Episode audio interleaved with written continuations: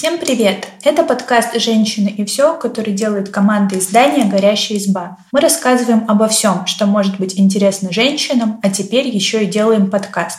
Я Лера Чебедько, авторка «Горящей избы», а вместе со мной главный редактор Таня Никитина. Привет и редактор «Роста» Полина Накрайникова. Привет. Сегодня наши ленты в социальных сетях заполнены плохими и тревожными новостями. Многим из нас страшно, многие из нас чувствуют себя беспомощными. Поэтому сегодня мы хотим поговорить о том, как помочь и позаботиться о себе, когда кажется, что вокруг все плохо. У нас есть текст «Как справиться с тревожностью из-за плохих новостей». В нем мы вместе с практикующим психологом делились советами, как можно, по крайней мере, попытаться снизить уровень тревожности тревоги. Но для начала я хотела спросить у вас, как вы сами обычно справляетесь со стрессом в тревожащих ситуациях? Не могу похвастаться, что я прям очень хорошо справляюсь, я довольно тревожный человек, и когда что-то такое происходит, особенно если это близко меня касается, я волнуюсь. Мне кажется, оставаться спокойным, как слон, ну, по крайней мере, для меня это невозможно. Но чтобы как-то снизить уровень тревоги, у меня способа два. Во-первых, для меня самое большое спокойствие — это информированность. Ну, и есть такой совет, например, не читать новости, постараться как-то отвлечься, заняться чем-то другим. А я, наоборот, не успокоюсь, пока я не пойму, что я ну, полностью в курсе ситуации, я знаю, что происходит, почему, поэтому я посвящаю довольно большое время сначала тому, чтобы там все прочитать по теме в источниках, которым я доверяю, разобраться и знать, что, по крайней мере, я в курсе, я э, не введена в заблуждение, я знаю, что происходит вокруг меня и почему. А потом мне помогает э, заняться работой. Потому что, ну, не знаю, наверное, это частая штука, но у моего мозга есть такое свойство, что когда он ничем не занят, он начинает тревожиться. К примеру, совсем недавно делилась со своим другом, что самое для меня опасное время — это время, когда я чищу зубы перед сном, потому что до этого ты все время что-то делаешь, ты сначала работаешь, потом ты готовишь, Потом ты что-то там встречаешься с друзьями, разговариваешь, а потом ты отходишь ко сну. И вот есть время, когда ты ничем не занят. И чаще всего именно в это время ко мне приходят самые большие тревоги. Я начинаю задумываться о проблемах, которые на самом деле никак сейчас не важны, но мое подсознание мне их подсовывает. Поэтому я часто погружаюсь в работу, потому что когда ты занят какой-то задачей, ты не думаешь ни о чем больше, и ну, в это время ты как-то спокоен. А как у вас? Обычно первое, что я делаю в таких ситуациях, когда мне очень страшно и тревожно, я начинаю плакать, потому что Раньше, мне кажется, я немножко недооценивала слезы и старалась все сдержать в себе, потому что я сильная девочка, а сильные девочки не плачут. Но сейчас э, для меня это один из э, способов э, борьбы с тревогой, потому что когда ты плачешь, ты весь этот негатив выпускаешь, и тебе становится гораздо-гораздо легче. Ты знаешь, я тут вспомнила эпизод из «Симпсонов», когда Гомеру Симпсону посоветовали проживать каждый день, как будто это день последний, и он просто целую неделю плакал и кричал. И вот мне кажется, это очень популярная защитная реакция. Да, и еще один способ моей борьбы с тревогой — это, как ни странно, эскапизм, когда я чувствую, что ну, ситуация сильно на меня давит, я стараюсь отвлечься на что-нибудь э, веселое расслабляющее, например, посмотреть видео забавные какие-нибудь в ТикТоке. Или вот э, сегодня утром, например, я просто на, не знаю, минут на 30 залипла на Ютубе и пересматривала любимые клипы разных музыкальных групп, и мне, правда, стало немножко полегче. А мне в этом плане помогает возвращение контроля себе, а именно я не могу повлиять на ситуацию, которая меня тревожит, как правило, потому что тревожусь я из-за каких-то больших событий, но я, например, могу убраться в комнате, я могу разложить там по порядку свои бумажки и косметику, и эти порой бессмысленные действия, особенно учитывая, что в последнее время я тревожусь много, и у меня уже квартира блестит, но, тем не менее, они меня как раз приводят в норму и приводят в порядок, потому что напоминают мне о том, что я по-прежнему могу действовать, у меня есть силы, и хотя бы на каком-то небольшом участке пространства я что-нибудь да могу предпринять. Это вот первое. А второе, что мне очень сильно помогает, это, знаете, такая небольшая фантазия о том, что вот есть я, которая тревожится, знаете, такой как маленький ребенок, а есть я взрослая, которая может действовать и помогать другим людям. У меня особенно этот инстинкт спасателя включается с другими людьми. Вот когда у другого беда, я готова действовать. Когда у меня, я готова тревожиться, плакать и орать. Вот я представляю, что когда мне хочется тревожить, плакать и орать, то что сейчас приду я взрослая, возьму себя за руку и помогу сама себе. И вот эта фантазия очень помогает мне справиться с тревогой и начать действовать в момент, когда опускаются руки. Как интересно получается, что у нас всех какие-то немножко свои способы справиться. Это здорово, кажется. И я услышала что-то, что можно мне попробовать. А вот э, в нашем тексте, Полин, про который ты упоминала, мы даем еще один совет, э, под которым я, в общем, тоже подписываюсь. Мне это тоже помогает. Совет такой. Если можете, сделайте что-то для улучшения ситуации, хотя бы маленькое. То есть даже маленькое любое действие может чуть-чуть изменить ситуацию, но самое главное, что это помогает вам справиться с чувством бессилия. Это может быть просто репост или высказывание в социальных сетях, это может быть небольшое пожертвование в фонд, который занимается проблемой. Это может быть распространение подпись петиции, с которым вы согласны. Подумайте, что в ваших силах и что поможет вам получить вот это чувство облегчения от того, что вы что-то делаете и вернет ощущение контроля. Да, но только если вы, например, захотите сделать репост, пост какой-то новости, то важно проверять источник информации, насколько он авторитетный, насколько ему можно доверять, потому что есть риск мало того, что самому податься панике, но еще и поспособствовать распространению какой-то нечестной, неправдивой информации и напугать других. У меня, кстати, был опыт э, с таким э, непроверенным потоком информации. Несколько лет назад, когда в Кемерово, горел кинотеатр «Зимняя вишня». Я тогда училась в Томске в университете. И у меня было очень много знакомых ребят с факультета, которые были сами из Кемерово, соответственно, вся эта ситуация их очень волновала и тревожила. И мы в этот день просто тоже были поглощены тем, что следили за новостями. И поток информации был просто огромный, непрекращающийся. И было очень-очень а, а, много непроверенной инфы, которая пересылалась а, по разным пабликам, городским сообществам, сообщениям. И чаще всего это была информация в стиле знакомый, моего знакомого, моей знакомой, вот работает, там, не знаю, в полиции или в скорой, и они передают вот такую информацию, там какие-нибудь ужасные цифры, связанные с количеством жертв и так далее. И я даже помню, что одна из наших преподавательниц, она специально по журналистской этике, она специально перестроила программу так, что мы как раз-таки обсуждали на паре про вот это вот эм, распространение фейковой информации, что с этим делать, как с этим бороться, кому можно доверять, а кому нет. Мне в этом плане всегда помогает именно смотреть, э, кто именно написал новость и читать больше об этом сайте. Потому что, например, про сайт BBC всем известно, а вот, например, про сайт ИА Панорама, который публикует шуточные и выдуманные новости, знают, к сожалению, не все. И я, кстати, помню, что разок я тоже попалась и скинула коллегам новость оттуда со словами, что «ребята, вы видели». И это научило меня всегда читать описание сайтов и смотреть на то, какие новости публикуют. Кроме того, можно посмотреть на другие новости, которые публикуют издания. Если вы видите довольно четкую позицию и перекип в какую-то одну сторону, если вы видите какие-то странные новости, которые вызывают у вас вопросы и сомнения, то, возможно, вам стоит перепроверить эту информацию в другом источнике. Но я думаю, что здесь еще есть один такой важный момент, э, что сейчас, хочешь ты этого или нет, но ты не можешь полностью полностью ограничить себя от э, информации, и тебе приходится за ней следить. И ее очень много, она льется потоком из всех э, социальных сетей, со всех информационных площадок. И это правда может заставить тебя нервничать, переживать. Поэтому мне кажется, что один из таких приемлемых, наверное, так правильно будет сказать, способов — это выбрать там один-два канала, которые подают максимально нейтрально и аккуратно новости лично для тебя и читать только их. Например, э, я приняла сегодня для себя волевое решение и больше не захожу в Твиттер, потому что Твиттер — это такая площадка, где э, люди сейчас э, высказывают свои эмоции, которые очень похожи с моими, и из-за этого они меня еще больше вгоняет в какой-то стресс, поэтому я решила, что в Твиттер я заходить пока не буду. И за новостями слежу только через парочку СМИ, в достоверности которых я уверена. Да, я согласна, потому что выдержать бомбардировку такими новостями очень сложно. Все-таки любая информация более-менее конечный, достаточно увидеть все в одном-двух источниках, а не получать все повторяющееся сообщение с нарастающей паникой. Еще мне кажется, что в такие периоды может быть тяжело начинать утро с новостей, потому что ну, это сразу активирует тревожность прямо с самого начала.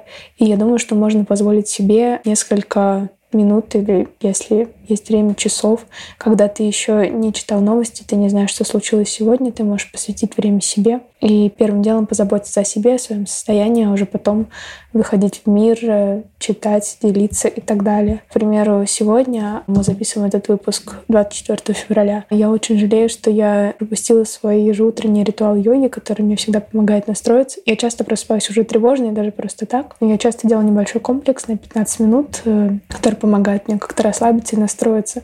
Вот, но в этот раз я схватила за телефон прямо условно с кровати, и меня так это не отпустило. У меня уже не было никаких душевных сил, чтобы позаниматься йогой или э, даже просто выпить кофе в тишине. И мне кажется важным сказать, что если вы вдруг, ну вот совсем не можете справиться с тем потоком информации, который на вас льется, то, возможно, действительно стоит взять и волевым решением жестко ограничить свое инфополе. Ну, то есть, если вы эмоционально не можете следить за новостями, не корите себя за это, и думаю, что вы можете отписаться от тех аккаунтов, которые слишком часто постят тревожные новости, или просто на какое-то время, ну, не знаю, удалить приложение там Инстаграм с смартфона. Мне кажется, что вы вряд ли пропустите какую-то глобально важную информацию. Если случится какое-то массовое объявление, то оно всегда дойдет до вас и найдет вас. Но при этом вы можете успокоиться за счет того, что снизите количество мелких факторов и небольших записей, там, постов знакомых, которые могут вызвать стресс. Я это поддерживаю. Я слежу за новостями, потому что, как я уже рассказывала, это мой способ справиться со стрессом. Когда я информирована, я гораздо спокойнее, чем когда я тревожусь, но точно не знаю, что происходит. Ну, еще и потому, что я работаю в журналистике риски. Но мне кажется важным отмечать и осознавать, что ну, вы не обязаны следить за новостями, вы не обязаны а, постоянно читать это, даже если все вокруг читают.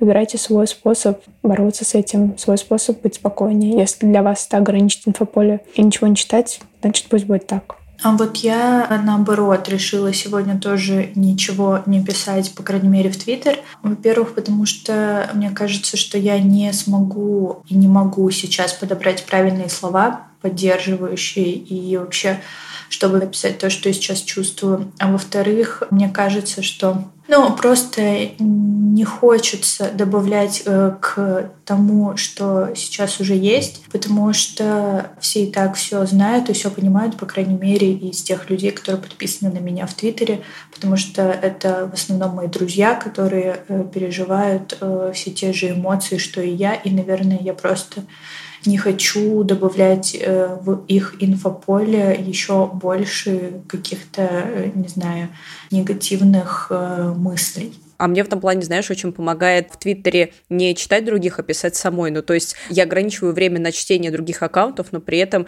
использую соцсети как э, место, куда я сама могу сбросить какое-то напряжение. И я верю, что люди, которым не хочется этого читать, всегда смогут от меня отписаться, но мне станет хотя бы чуть-чуть полегче. Таня уже говорила о особых ритуалах, которые у нее есть для того, чтобы справиться с тревогой. И у меня тоже есть один такой ритуал. Я очень сильно люблю мыть э, посуду. Особенно мне это помогает в стрессовых э, ситуациях. Ой, Лер, как мне тебя не хватает вот такого человека в моей жизни.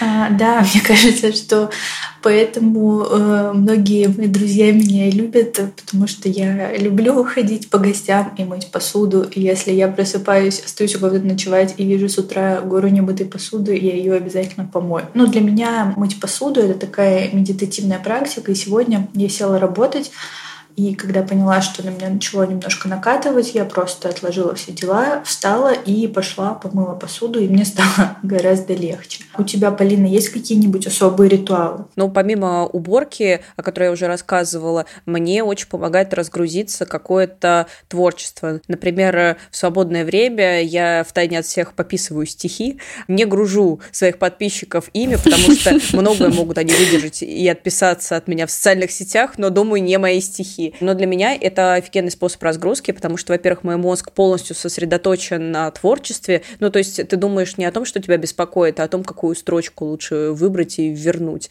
И в результате у меня получается выплеснуть все чувства и эмоции, которые я испытываю прямо сейчас. Ну, то есть я буквально могу проговорить, что я чувствую, сделать это в какой-то более-менее художественной форме. И мне кажется, что это хороший способ расслабиться, когда все вокруг в огне и когда никакой надежды не видишь впереди. А мне в этом плане, кстати, очень э, помогает рисование. Я недавно открыла для себя рисование, просто сесть, э, почиркать что-нибудь на бумажке. И единственное, что в этот момент э, тебя беспокоит, это, не знаю, там, каким цветом раскрасить облака или там, как лучше нарисовать цветочки. Мне тоже помогает рисование. Я рисую акрилом. Ну, я рисую акрилом, я так сказала, как будто я прям рисую. Я имею в виду, у меня есть акрил, пытаюсь создавать... И я иногда наношу я его, его использую, на наношу бумагу. его на бумагу, да. Э, я не очень хорошо рисую, но, во-первых, это на самом деле хорошо, потому что это делает для меня этот э, вид досуга сложным. То есть я много думаю о том, как бы мне так положить краску, чтобы выглядело норм. И мне нравится, что, ну, как, например, когда рисую карандашом или ручкой, это для меня такой стресс э, чирканье, которое мне на самом деле никак не помогает. Вот когда ты рисуешь красками, это такое медитативное долгое занятие. К ним нужно подготовиться, после него нужно еще все помыть. Меня это увлекает надолго, и мне тоже это помогает. Вот, а еще мне помогают, как я обнаружила пазлы. Потому что это такой простой способ контролировать контролировать что-то и испытать удовлетворение от сделанного дела, ну, в смысле пазл, тебе ничего не нужно делать, ты просто собираешь картинку, ты увлекаешься и успокаиваешься, и при этом это не требует от тебя никаких затрат.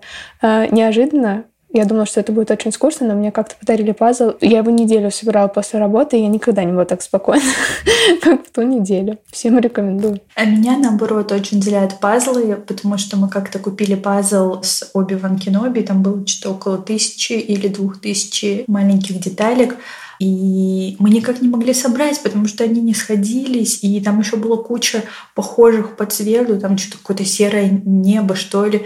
И меня это, наоборот, только разозлило, и мы там собрали наполовину, а потом просто разозлились и собрали все обратно, засунули в коробку, убрали куда подальше и больше никогда не доставали. А я, кстати, не могу собирать пазлы с кем-то. Ну, в смысле, это должно быть лично мое медитативное занятие, когда нужно еще как-то обсуждать и сотрудничать. Вот это я не могу. Кстати, я решила вам рассказать небольшую забавную историю. У меня недавно был день рождения, и все обо мне знают почему-то только один факт, что я люблю Гарри Поттера и его вселенную. Вот и мне часто очень дарят подарки, которые с ним связаны. В этот раз мои родители сделали мне очень трогательный подарок, поскольку я давно мечтала о пазле с Хогвартсом, ну давно, в смысле там, с 8 лет, наверное.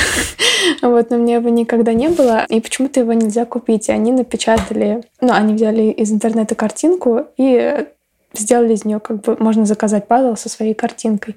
Вот, но только они выбрали такую картинку, где как бы отрендеренный замок Хогвартса и небо. Понимаете, оно просто голубое. Ну, в смысле, там ничего нет. Это просто компьютерный рендер замка и голубое небо, оно занимает половину пазла на тысячу кусочков. Я не уверена. Да, Таня очень сильно расслабится после работы, э, собирая голубое небо. Я не знаю. Пока я чувствую, что я к этому не готова. Иногда мне кажется, что самое сложное, когда ты во власти тревоги, это встать с кровати. И в этом плане психологи советуют придумать ритуалы, которые облегчат э, ваш подъем. Вот что, например, советует автор книги «101 способ справиться с тревогой». Во-первых, беспорядок может повысить э, уровень стресса, поэтому лучше просыпаться в чистой комнате. И накануне вечером хорошо бы сделать уборку.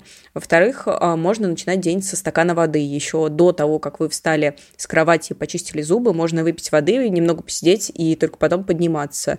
И в третий совет – уделить немного времени осознанному дыханию в тишине. Что вы думаете на счет? Кстати, дыхание я это и на своей практике тоже проверяла. Это на самом деле важный ритуал и инструмент для борьбы с тревогой. Оно как раз относится к практикам заземления. А только здесь важно не просто дышать э, и стараться думать об этом, потому что, скорее всего, тогда ваши мысли утекут в какую-то другую степь, а дышать по какой-то системе, которая заставит вас об этом думать и концентрироваться. К примеру, делать это с интервалами по 4 секунды. То есть на 4 счета вдыхать, задерживать дыхание и выдыхать тоже на 4 секунды. Или следить за тем, чтобы выдохи были дольше, чем вдохи. Но первый вариант мне нравится больше, потому что он очень понятный. А какие у вас есть похожие практики? Ну, а, вот я уже говорила в предыдущем выпуске про спорт, что я немного недооцениваю медитацию, но на самом деле я недавно начала дышать. И как раз вот дыхание, когда ты делаешь э, короткий вдох и длинный выдох, я читала, что его обычно советуют при панических атаках. И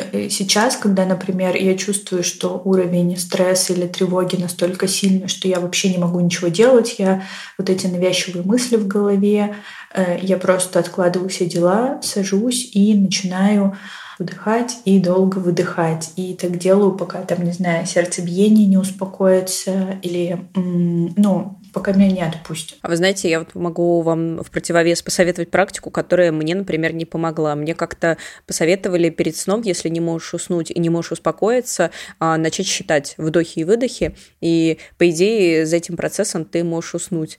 Вот э, досчитала я, короче, до тысячи и поняла, что я слишком сильно сосредотачиваюсь Ого, на, вот это у тебя концентрация. На, на счете, да, и не могу из-за этого уснуть. Поэтому мне вот такой прием не помог. Но вот это вот дыхание по 4 секунды кажется мне интересным упражнением, так что мне кажется, что в ближайшее время я его опробую, потому что тревог впереди, кажется, будет еще много. Я хочу поделиться еще одной практикой, ну, такого же заземления, успокоения, которое мне как-то посоветовал мой психотерапевт, и она мне понравилась, потому что она простая, и она мне, ну, как-то всегда помогала. Практика заключается в том, ну, что нужно, понятно, сесть спокойно в каком-то тихом месте. И там есть несколько простых упражнений, которые нужно делать. В принципе, в любом порядке, но я вот назову такой. Сначала посмотрите вокруг и найдите пять ну, вещей разного цвета. Просто назовите там про себя. Вот я вижу оранжевые шторы, я вижу белый подоконник, что-то еще. Потом а, нужно назвать пять вещей разных текстур. К примеру, там а вот э, у меня деревянный стол, и представляете, как вы можете ощутить эту текстуру. Там холодное стекло,